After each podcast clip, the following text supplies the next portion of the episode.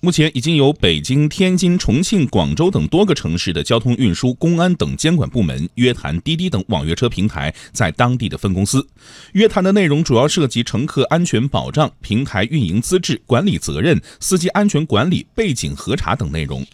其中，深圳市相关部门在约谈中明确指出。如果滴滴公司仍旧不尽快整改，或者整改不到位，将对平台采取联合惩戒、撤销经营许可证、下架 App、停止互联网服务、停止联网或者是停机整顿等措施。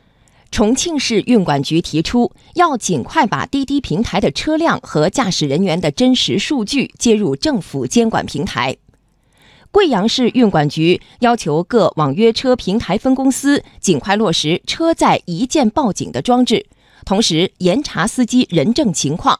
不得再新接入未经许可的车辆和人员。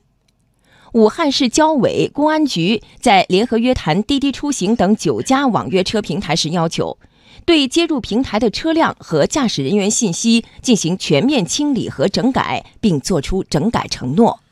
接二连三的事件也让滴滴未来的上市之路充满变数。数据显示，今年五月，网约车 App 用户规模一点八八亿人，其中滴滴出行一家独大，市场份额超过了百分之九十。分析认为，滴滴形成如今的垄断地位，背后正是资本力量的渗透。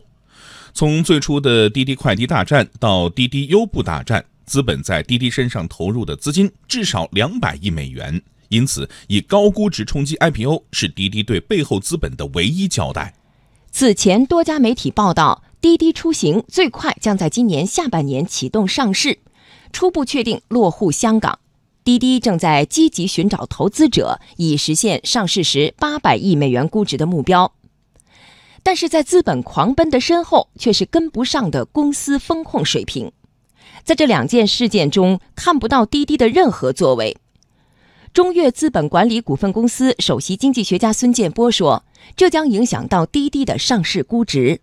两次事件本身，你会看到滴滴都是为了节约成本，而导致了安全措施、客户服务措施、应急措施不到位。这样的话，我们会看到监管部门一定会要求他对这几个方面措施进行整改的。这个整改本身就是要求他要增加成本，那么这些措施都会影响滴滴的利润，从而影响它上市的估值。”